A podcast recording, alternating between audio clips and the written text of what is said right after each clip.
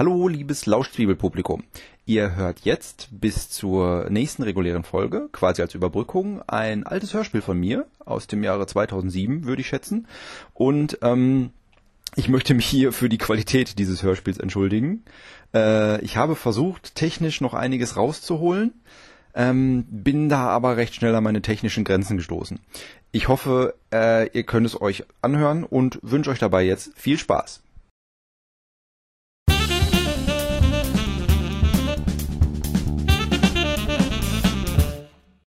Guten Abend, meine sehr verehrten Damen und Herren. Ich möchte Sie herzlich willkommen heißen zu einer neuen Ausgabe unserer beliebten Talkshow Talk um 4 mit 3. Auch heute haben wir Ihnen wieder einen bunten Strauß illustrer Gäste zusammengesucht, als da wären eine Synästhesistin, Guten Abend. ein Anhänger der Sekte Die Suchenden Hallo. und der weltschlechteste Vogelimitator. Ja, und was war das? Ein serbischer Ochsenvogel. Ah, für einen Moment dachte ich, Sie würden Ochsenfrosch sagen. Nein, das ist ja kein Vogel.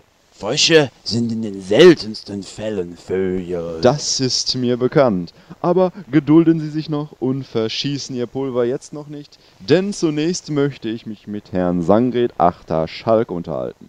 Er ist einer der Gründer einer neuen, nun ja, einige sagen Sekte, Sie reden sicher von einer Religion. Aber was genau hat es denn mit den Suchenden auf sich? Darf ich kurz unterbrechen? Ja, bitte. Ist das nicht falsch? Was? Talk um 4 mit 3. Müsste es nicht mit 3N heißen? So ist es irgendwie gelber. Und da sehen wir auch schon die Synästhetikerin durchblitzen. Aber das mit den drei war uns durchaus bewusst. Es kam uns auf das humorvolle Wortspiel an. Ist dies denn eine humorvolle Sendung? Ich dachte, wir würden ein seriöses. Ich bin nämlich Vogelimitator, wissen Sie, und nicht irgendein Clown. Tasmanischer Wieselfink. Ich dachte, sie würden Wieselflink sagen. Nein, das ist ja noch nicht mal ein Tier, sondern ein Adjektiv. Adjektive sind zumeist auch keine Vögel. Aber beide sind rund. Ja, ja, Entschuldigung, manchmal verwechsel ich Grammatik mit Zoologie. Da steht man dann im Tiergarten und sucht das Substantiv. Aber wir schweifen ab. Herr Schalk sitzt hier mit offenem Mund und hat noch keinen Pieps gesagt. Dafür bin ja eigentlich auch ich zuständig. Bitte die Herren. Herr Schalk, erklären Sie uns doch mal, worum es sich bei den Suchenden eigentlich handelt. Also die Glaubensidee des Suchen basiert darauf, dass eigentlich alle Religionen nur passiv dasitzen und auf die Auferstehung oder Erscheinung irgendeines Heilands, sei es Buddha, sei es Jesus, warten. Wir hingegen werden aktiv, gehen raus und fragen die Leute, bist du der Erlöser? Ja, das ist in der Tat ein sehr interessanter Ansatz, von dem sich unser Publikum vor der Sendung bereits ein Bild machen konnte. Denn, wie mir gesagt wurde, haben sie am Einlass alle Besucher durchgefragt. Ja, Disziplin, Konsequenz und Ausdauer sind zwei der vier Maximen unserer Religion. Außerdem sollte man gut zu Fuß sein und immer Halsbonbons dabei haben. Und? Fündig geworden? Nein, aber ich gebe die Hoffnung nicht auf. Wo ich gerade dabei bin, sind Sie vielleicht der Heiland? Ah, nein.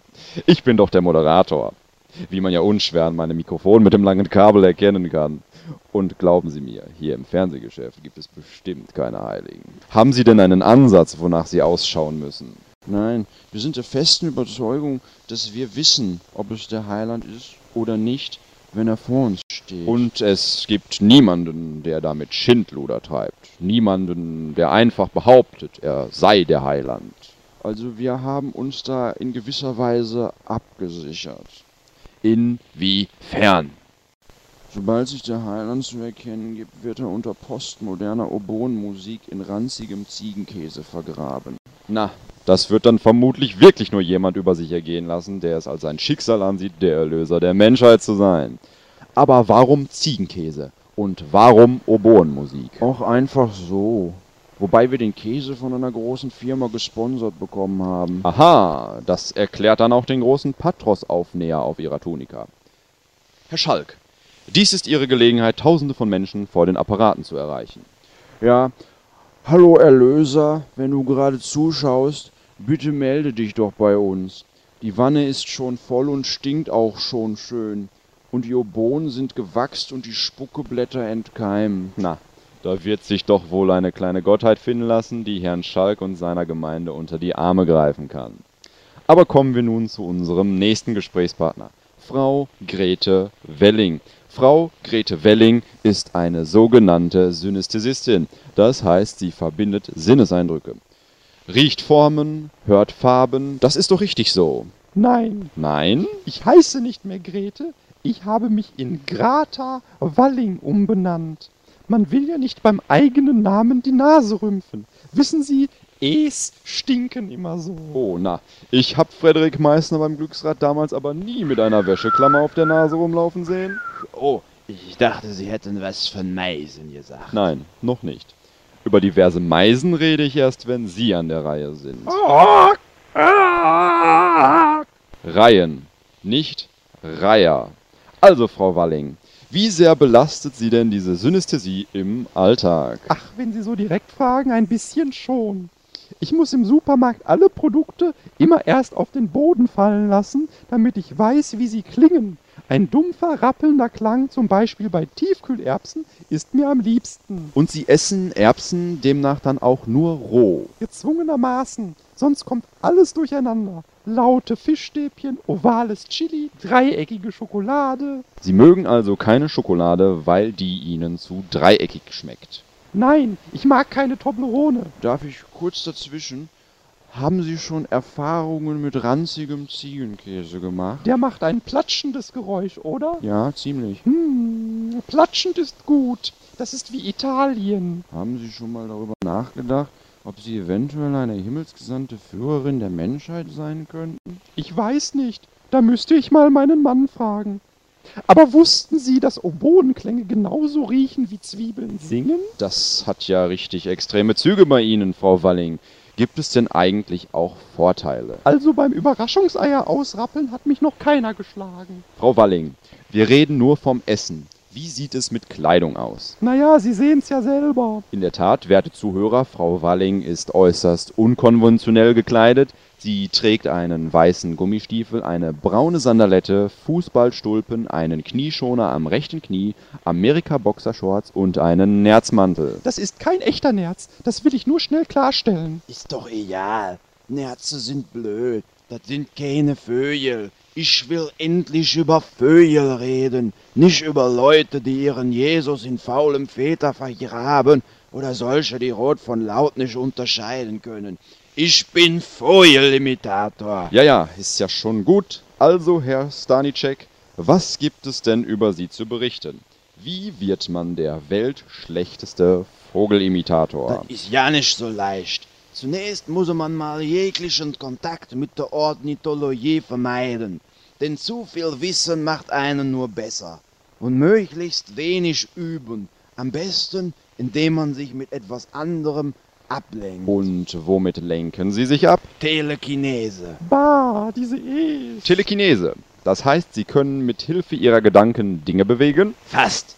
Noch muss ich die Hände zu Hilfe nehmen, aber ich arbeite daran. Aber, wie gesagt, das mache ich ja nur, um mich von den Vögeln abzulenken. Ich hab mir auch schon mal eine CD mit Vogellauten gekauft, das Booklet weggeschmissen und mir falsche oder so ja selbst ausgedachte Namen zu den einzelnen Stücken aufgeschrieben. Na, ein bisschen haben wir schon gehört, aber jetzt sind wir natürlich erst richtig neugierig geworden. Welchen Vogel können Sie denn besonders schlecht imitieren? Also den Regenpfeifer, den kann ich ja nicht. Damit bin ich auf den letzten Platz der Vogelimitatoren-Weltrangliste gefallen. Der geht überhaupt nicht so.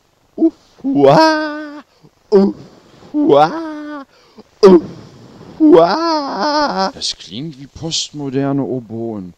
Und ich weiß, wovon ich rede. Wir üben jeden Tag. Und jetzt fragen sie mich bestimmt, ob ich der Erlöser bin. Nein, Sie sind doch der weltschlechteste Vogelimitator. Darf ich einmal ganz indiskret fragen, wie viel man in solch einer Position verdient? Ich habe ein durchschnittliches Jahreseinkommen von circa 120.000 Euro. Das meiste aus Werbeverträgen. Wofür werben Sie? Türklingeln. Der weltschlechteste Türklingeln. Teilweise mit elektronischen Aufnahmen von mir. Da, haben Sie es gesehen?